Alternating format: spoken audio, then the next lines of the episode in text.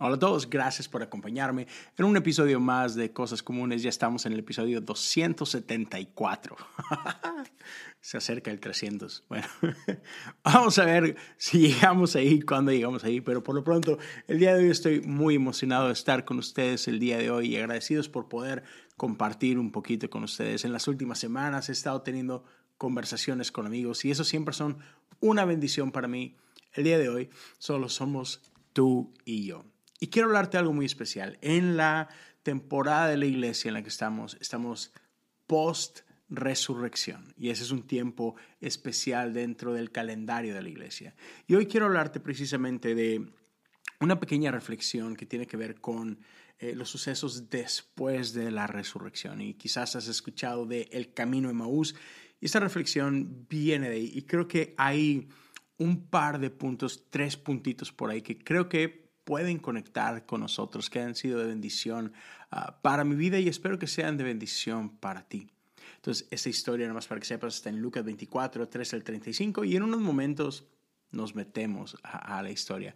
Pero antes quiero, ah, una vez más, darte gracias por tu tiempo, pero dejarte saber acerca de dos cosas que para mí son muy importantes ahorita. Uno es la comunidad de Patreon.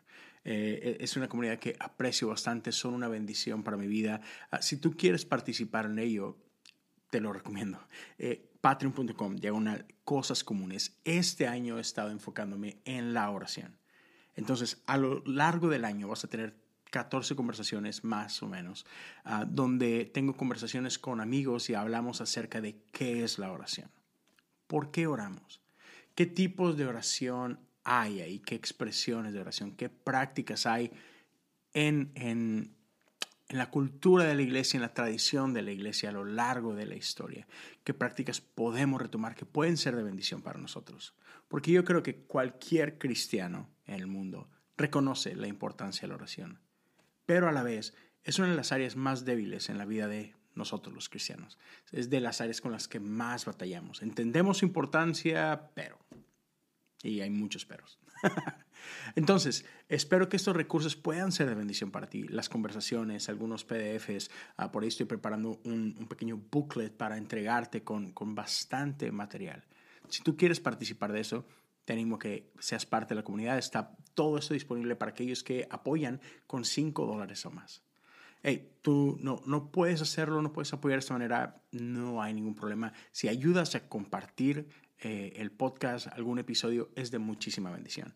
Si te suscribes al canal, si le das algún pulgar arriba, si dejas un comentario, otra vez ah, en tus redes sociales compartes algún episodio, es de muchísima ayuda. Y por último, quiero hablarte acerca de otro podcast que es de mucha bendición para mí, que, que, he disfrutado mucho hacerlo, y que es el podcast que está basado en la serie de The Chosen. Se llama Caminando con el elegido. Y si tú has visto la serie, sabes que está muy buena. Si no has checado la serie por cualquier razón, te animo a que la cheques. Está disponible en Netflix la primera temporada, en la aplicación o en el website de The Chosen están las tres temporadas. Creo que ya las tres están disponibles en inglés, en español y muchos otros idiomas. Entonces, es un gran recurso. Es, es una serie que trae bastante a, a tu vida. Y en este podcast simplemente reflexiono en cada uno de los episodios.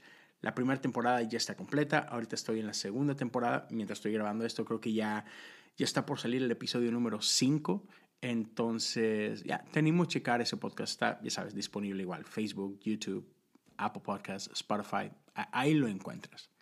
Pero bueno, gracias por darme estos minutos para hablarte de estas cositas. Pero ahora quiero, quiero hablar acerca de esta historia, de este camino en, eh, a Emmaus. Como te digo, lo encuentras en Lucas 24, el verso 13 en adelante. Y ahorita vamos a ir hablando de a poquito acerca de esto, ¿no?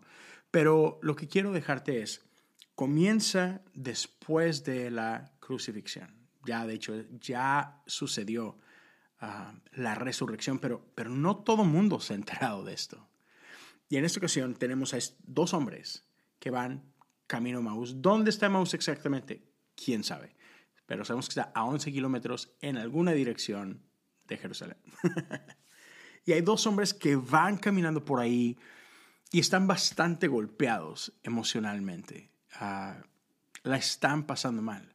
Y ahorita vamos a ver por qué y demás, pero los encontramos en este camino hablando incluso algunas traducciones dicen discutiendo acerca de las cosas que habían estado pasando en los últimos días.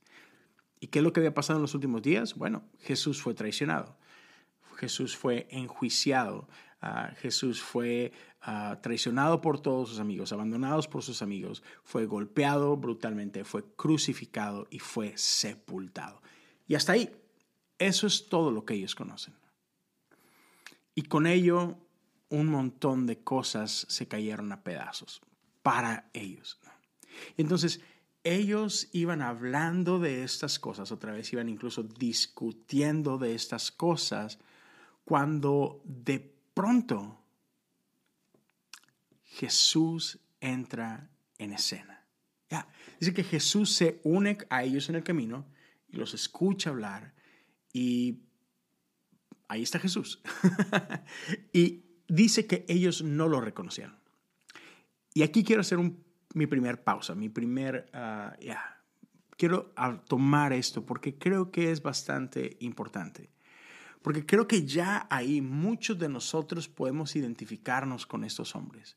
Porque muchos de nosotros hemos transitado esta vida y hemos encontrado momentos difíciles de procesar.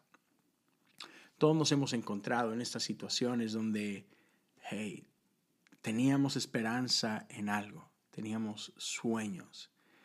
Y de pronto todo lo que esperábamos, ¡boom!, se viene abajo. Y si somos honestos, no reconocemos dónde es que está Dios en todo eso. De hecho, es la primera pregunta que muchos se hacen en medio del caos, en medio del dolor. Dios, ¿dónde estabas en ese momento? ¿Por qué no estás aquí? Yo he tenido un montón de conversaciones con amigos que en momentos difíciles me dicen, no siento a Dios, no veo a Dios por ningún lado. Puedo ser honesto contigo, yo he estado ahí. Y, y esa es la cosa, yo sé que Dios está ahí. Creo que en ningún momento he dicho, sí, Dios no está, pero siento como si no estuviera. Y entiendo que está ahí, pero, pero quisiera sentirte. la cosa es que aquí nos dice que Jesús estaba con ellos y no lo reconocían. Y quiero invitarte a pensar por un momento, en, traer a tu memoria estos momentos difíciles, complicados, que has atravesado o incluso que estás atravesando. Y quiero que te hagas esta pregunta tú también. ¿Has reconocido a Dios? Si no lo has reconocido, ¿será que quizás está enfrente de tus narices y por, por cualquiera de mil razones simplemente no lo hemos podido ver? A veces es más fácil viendo hacia atrás. Después de haber pasado por muchas cosas, volteas y dices, oh, ya Dios estaba ahí. Oh, wow, esto, esto fue Dios. Pero en un momento no lo puedes ver. Por cualquier razón, no lo puedes identificar. Pero solamente quiero hablarte de esto, que el que no podamos percibir a Dios, el que no podamos reconocer a Dios en medio de nuestra situación no quiere decir que Dios no esté ahí. Incluso dice que me parece interesante cómo Jesús entra en escena mientras están discutiendo. Y entonces, por un momento, ponte a recordar tus últimas discusiones de la última semana, de, del último mes quizás esas discusiones que has tenido eh, en tus grupos de WhatsApp, esas discusiones que has tenido por mensaje de texto con una persona en específico, esas, esas pláticas ah, con amigos en, un café, en unos tacos, en una carne asada o lo que sea. Y ponte a pensar en esas discusiones que a veces has tenido con gente respecto a la iglesia, respecto a cómo has sido lastimado, respecto a esta persona que te traicionó, eh, estas, estas discusiones a veces de cómo la iglesia no funciona o cómo falta esto, cómo aquel líder me decepcionó, eh, y será que tiene algo de sentido esto de iglesia y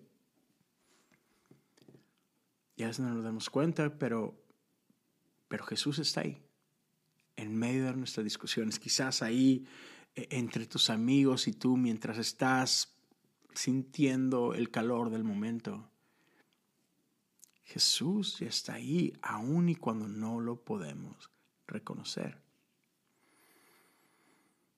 Pero me encanta que lo primero que hace Jesús cuando llega al encuentro de estos hombres en Emaús no es sermonearlos, no es decirles, hey, aquí estoy, tranquilos, todo va a estar bien. No, Jesús no hace nada de eso. Jesús lo que hace es que les pregunta. Más adelante vemos que Jesús les empieza a enseñar, pero, pero antes de enseñar, Jesús les pregunta con, con honestidad, con sinceridad, hey, ¿De qué están hablando? Se ve que están teniendo una conversación bastante profunda, bastante sensible. ¿Qué está pasando? Quiero saber. Y por ahí nos cuenta Lucas acerca de la conversación que tienen y, les causa un poco de asombro que en serio no sabes lo que ha pasado en estos días. ¿Eres acaso tú el único que no tiene idea de lo que está pasando? Pero Jesús les hace esta pregunta, ¿de qué vienen discutiendo tan profundamente por el camino? No es una trampa, no es un truco. Jesús está verdaderamente interesado en eso que en ese momento les está robando la paz.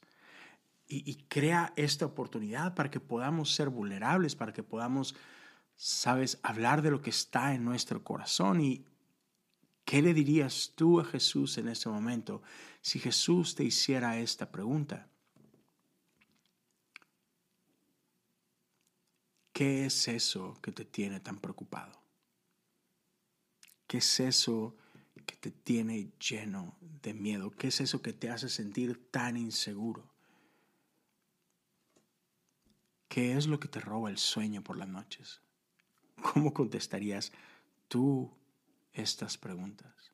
Porque si somos honestos, muchos de nosotros estamos pasando por bastantes cosas y hay cosas que nos asustan y hay cosas que nos tienen llenos de incertidumbre. Pero quiero que sepas que Jesús viene en medio de esos momentos en tu vida sin prejuicios, sin condenación. Realmente quiere saber qué es lo que está pasando en nuestro corazón porque le importa en la historia de Maús, uno de los discípulos comienza a, decirle todo lo que había pasado, cómo Jesús había sido golpeado, crucificado, cómo había sido sepultado. Y, es bien interesante la, las palabras que usa para describir lo siguiente. Dice, nosotros teníamos la esperanza de que fuera el Mesías justo un poquito antes describe cómo algunos lo veían como un profeta, otros lo veían como un gran maestro, pero dice, pero nosotros teníamos la esperanza de que Él era el Mesías, que había venido para rescatar a Israel. Y dice, todo, todo esto sucedió hace apenas tres días.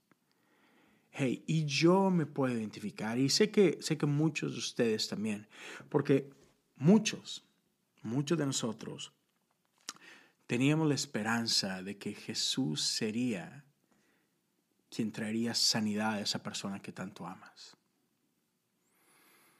Muchos de nosotros teníamos la esperanza de que aquella persona que, que, tanto nos importa vendría a los pies de Jesús y experimentaría nueva vida en Él y no ha pasado. Quizá muchos de nosotros tenemos la esperanza que Jesús quitaría la tristeza y el dolor que tanto está pesando en nuestro corazón.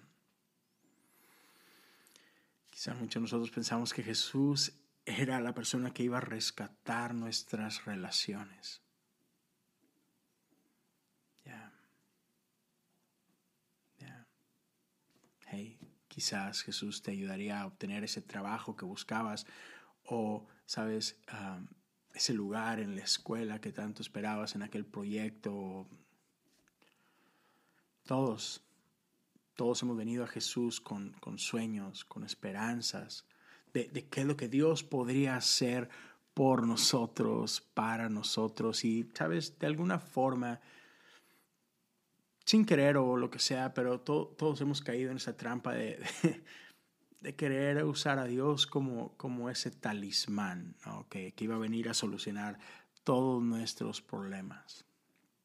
Y luego nos enojamos o nos decepcionamos, nos ponemos tristes cuando Dios no hace lo que queríamos que Dios hiciera. Pero es ahí cuando, cuando ellos expresan esto y expresan su decepción y su tristeza que, que Jesús hace algo muy interesante. Y es que Jesús comienza a enseñarles. Déjame te leo estos, estos tres versículos. Jesús les dice, qué necios son. ¿Les cuesta tanto creer todo lo que los profetas escribieron en las escrituras? ¿Acaso no profetizaron claramente que el Mesías tendría que sufrir todas esas cosas antes de entrar en su gloria?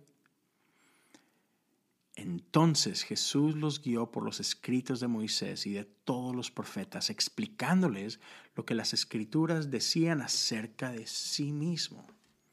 Y esto me hace pensar en esto y, perdón, porque va a sonar más provocador de lo que realmente es, ¿ok? Así que escucha esto con, con cuidado. La Biblia no es suficiente. Yo sé, suena brutal, suena como que falta de respeto, suena como que, Leo, ¿de qué estás hablando? ¿Que no eres pastor? Sí, soy pastor y amo la Biblia. Y creo que la Biblia es un regalo de parte de Dios para nosotros, ¿ok? ¿Qué quiero decir entonces con esto de que la Biblia no es suficiente? Ya, gracias por darme estos momentos y esperar ahí paciente. A lo que voy es que sin el Espíritu del Dios vivo revelándose a nosotros a través de la Biblia, sin Él, sin el Espíritu, entonces es solamente una increíble colección de historias y nada más.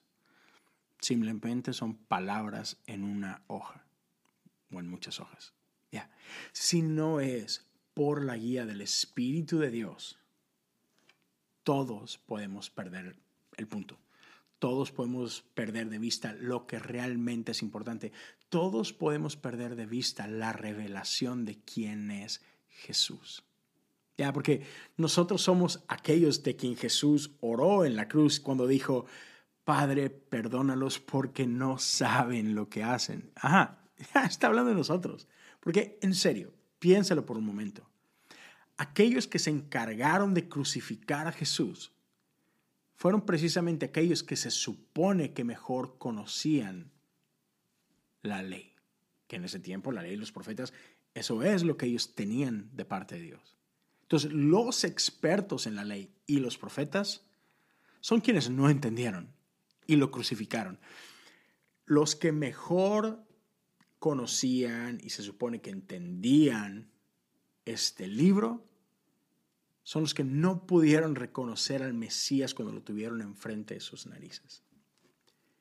Y, si somos honestos, lo mismo nos puede pasar a ti y a mí. Si no es por el Espíritu de Dios vivo, quien nos revela todas las cosas, nos va a pasar de noche y seguramente en muchas ocasiones muchas cosas nos han pasado de noche porque hemos querido entender esto nosotros solos. Y es por eso que en muchas iglesias alrededor del mundo, antes de predicar, parte de la liturgia es oramos. Y le pedimos al Espíritu del Dios vivo que venga y que nos revele, que use al predicador para hablarnos a nuestras vidas, que Él prepare nuestros corazones, que Él prepare nuestros oídos para poder recibir lo que Él tiene preparado para nosotros. ¿Ya? Por eso es que oramos esto, porque sin el Espíritu de Dios nos pasa de largo. Pero bueno, me encanta porque Jesús empieza a hablarles acerca de lo que enseña la ley y los profetas, pero, pero ahí no termina. Ahí no hubo la revelación que todos estamos esperando, que, ok, wow, entonces en ese momento, no, no fue en ese momento que viene la gran revelación. Mientras Jesús está platicando con ellos y explicando todas estas cosas, de pronto llegan a, una casa. Y entonces estos discípulos llegan a su parada final e invitan a Jesús a pasar y pasar la noche con ellos, básicamente. Se ha hecho tarde, ya no sigues caminando solo, los caminos se vuelven peligrosos, ven y pasa la noche aquí. Y Jesús lo hace. Y hasta este momento Jesús sigue siendo un extraño para ellos. Pero entonces se sientan a la mesa y comparten el pan y comparten el vino. Y aquí suceden dos cosas muy interesantes. La primera de ellas es que sus ojos son abiertos y por fin lo reconocen. cuando Jesús parte el pan y comparte con ellos el vino, esto es la Santa Cena, la Eucaristía. En ese momento, ¡oh! eras tú todo este tiempo. Sus ojos fueron abiertos y por fin pudieron ver. Y eso está súper interesante porque es un eco, prácticamente está usando las mismas palabras que en Génesis leemos cuando otras dos personas, Adán y Eva, también comieron de un fruto y sus ojos también fueron abiertos, pero solamente fueron abiertos para experimentar culpa y vergüenza. Sus ojos fueron abiertos para darse cuenta que estaban lejos de Dios se viene escondido de Dios. Pero acá, en esta Eucaristía en la mesa de Maús, la experiencia es redimida y acá sus ojos son abiertos para una nueva realidad. Acá sus ojos son abiertos para contemplar al Hijo una vez más. Y pasa una segunda cosa, inmediatamente después de que sus ojos son abiertos y que Jesús es revelado, ¿qué sucede? Jesús desaparece frente a sus ojos. ¿Por qué? ¿Qué acabamos de reconocer? Pero décadas después de este acontecimiento, San Ignacio de Antioquía escribe lo siguiente en una de sus cartas a la iglesia de Roma. Y él dice, ahora que Jesús está con el Padre, es más visible para el mundo de lo que era antes. Y creo que todos podemos decir, ¿de qué estás hablando, Ignacio? ¿Cómo puede ser que Jesús es más visible ahora que antes si ahora ya no está con nosotros? Ya, Jesús era visible y reconocible mientras estuvo aquí y caminó sobre el agua y sanó gente y enseñaba con autoridad y resucitó y se presentó a algunos de ellos y ya, pero ya no está. ¿Cómo puedes decir que ahora es más visible que antes? No sé tú, pero, si a mí me hubieran dado la estrategia de cómo debieron de haber sido los siguientes días de Jesús después de, su resurrección, ya la Biblia se vería completamente diferente. Porque yo hubiera organizado eventos masivos para que todos pudieran ver a Jesús resucitado, que pudieran ver sus heridas como las vio Tomás y todos aquellos que dudaban pudieran creer como Tomás. ¿Sabes? Yo hubiera organizado eventos, peregrinaciones, ¿sabes? Jesús a la luz del mundo, Jesús visible para todos. Ya, lo llevaría Jesús, lo, básicamente lo desfilaría por todas las sinagogas, por todos los lugares, frente a los romanos, frente a los ah, saduceos, frente a los fariseos. Decir, que en su cara, señores, el que quisieron matar, aquí está, no pudieron con él. Ahora sí van a creer. Eso hubiera hecho yo. Sé que no estoy solo. Pero Dios escogió hacerlo de una forma mucho, muy diferente. ¿Por qué? Porque ya e, e, estamos perdiendo el punto si, si eso es lo que pensamos acerca de, del fruto de la resurrección. Ah, Herbert, Herbert McCabe dijo lo siguiente en alguna ocasión. La resurrección no es un evento religioso, reservado solo para aquellos piadosos, ah, como, si Jesús solo viviera en los corazones de sus seguidores. No, no, no. Eso sería reducir la resurrección a una experiencia religiosa en lugar de reconocer la resurrección por lo que es, un evento apocalíptico, cósmico, que provocó un antes y un después en la creación. Llevó la creación a una nueva creación. Y sí, por causa de la resurrección. Jesús ahora está presente para el mundo entero, lo creamos o no, lo entendamos o no. Porque ahora Él puede revelarse al mundo entero con o sin tu permiso. Nuestro Dios es un Dios libre, sin restricciones. Jesús le fue revelado a estos hombres al partir el pan con ellos. Y es por eso que a mí, a mí me, me, por un lado como que medio me desespera, por otro lado me, me, molesta un poco cuando, cuando gente, cuando cristianos quieren reducir la Santa Cena a, ah, es un simbolismo. Y no. La Santa Cena no es un simple simbolismo. Jesús dijo ciertamente cuando partió el pan y, compartió el vino con sus discípulos, hacer esto en memoria de mí. Y hacemos esto en memoria de Él. Ese es uno de los sacramentos de la iglesia. Pero no lo hacemos solo, solo para recordar, solo porque pues, es un bonito símbolo que nos ayuda a recordar aquel momento. No. No, no, no.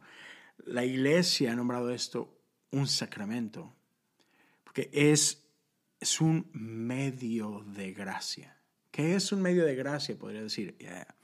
Un medio de gracia es la manera en la que Jesús eligió revelarse a nosotros.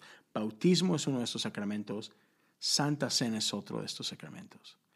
Por alguna razón, dentro del misterio de quién es Dios, Él escogió estas dos expresiones para revelarnos a nosotros quién Él es y lo que Él ha hecho por nosotros.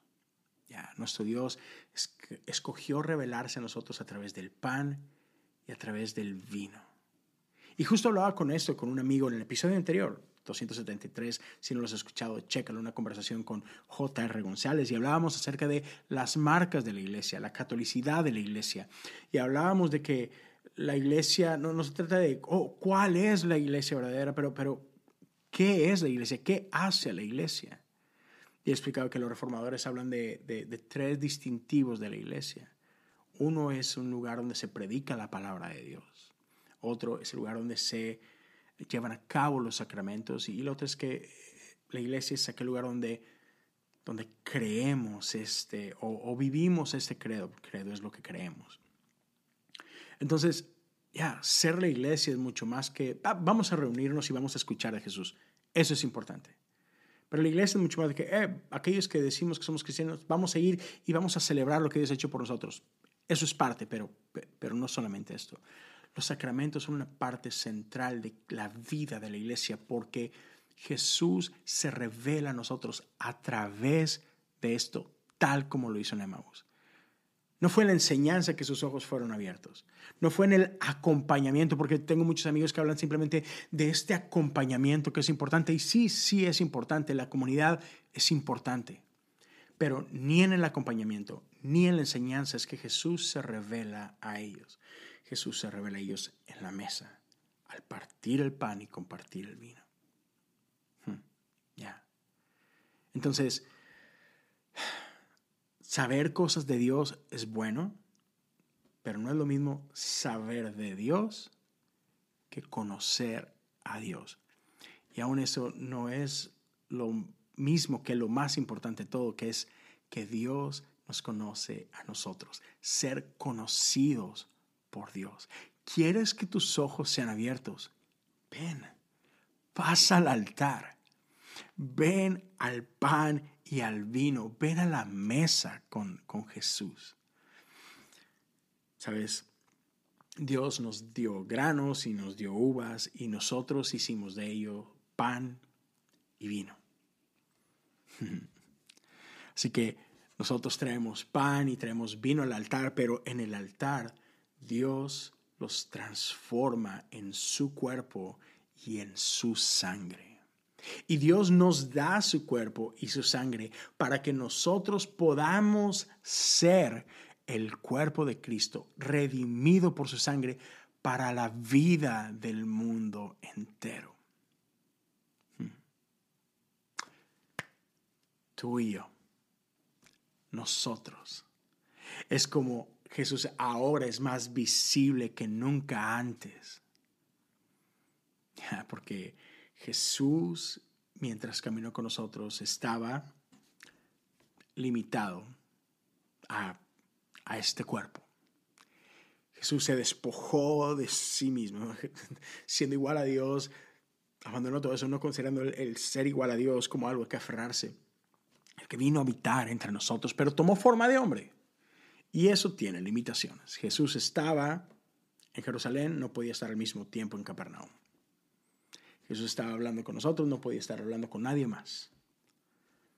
Sin embargo, a través de este misterio, su resurrección y su ascensión, Jesús nos invita a ser uno con Él. Mm. Durante la Eucaristía somos consumidores. Venimos y consumimos del pan y del vino. Pero al consumir el cuerpo de Cristo somos transformados en el cuerpo de Cristo. Somos partícipes de la vida de Cristo con y en los demás. Consumimos en la Eucaristía, pero al hacerlo somos consumidos por Dios. Somos redimidos por Dios. Y eso es la Pascua. Eso es lo que Jesús hizo en la resurrección. Nos hizo partícipes de lo que Él está haciendo. Nos ha llamado a ser su iglesia, a ser el cuerpo de Cristo para el mundo. Y tú te puedas preguntar, ¿cuál es este camino de Maús? El camino de Maús es el camino que estás caminando, donde sea que te encuentres en este momento. quiero que, tomes esto en cuenta. Jesús ha venido a tu encuentro, aun y cuando quizás todavía no lo puedas reconocer en medio de todo lo que estás viviendo, pero Jesús está ahí. Y Jesús te está acompañando y Jesús te dice, hey, cuéntame, ¿qué es lo que te quita el sueño? ¿Qué es lo que te quita la paz? Habla conmigo. déjame mostrarte cómo es que todo esto es necesario para que mi gloria pueda ser revelada en tu vida. Y ven. No, no huyas del cuerpo de Cristo, ven al cuerpo de Cristo. Ven a su iglesia y participa de este misterio. Deja que Él te dé de su cuerpo y su sangre para que tú puedas ser su cuerpo para el mundo. Eso lo quería compartir contigo el día de hoy. Gracias por acompañarme durante este episodio. Espero que haya sido bendición para ti. Espero que después de esto no te sientas solo, que sepas que Jesús está contigo, que sepas que la iglesia está contigo y que tú eres parte esencial de la misión de Dios para el mundo. Gracias por acompañarme. Si en algo te puedo ayudar, si en algo puedo orar por ti, no dudes en buscarme. Me encuentras tanto en Twitter como en Instagram como Leo Lozano HU. Siempre es un placer poder compartir contigo, platicar contigo, escucharte, por ahí compartir lo que Dios pone en mi corazón. Ah, si aún no sigues este podcast, te animo. Suscríbete, ya sea al podcast eh, en YouTube. Ah, deja algún comentario si quieres platicar un poquito y ayuda a compartir esto con alguien que tú creas que le puede ser de bendición también. Gracias por tu tiempo y por acá nos vemos o nos escuchamos la próxima semana. Dios te bendiga.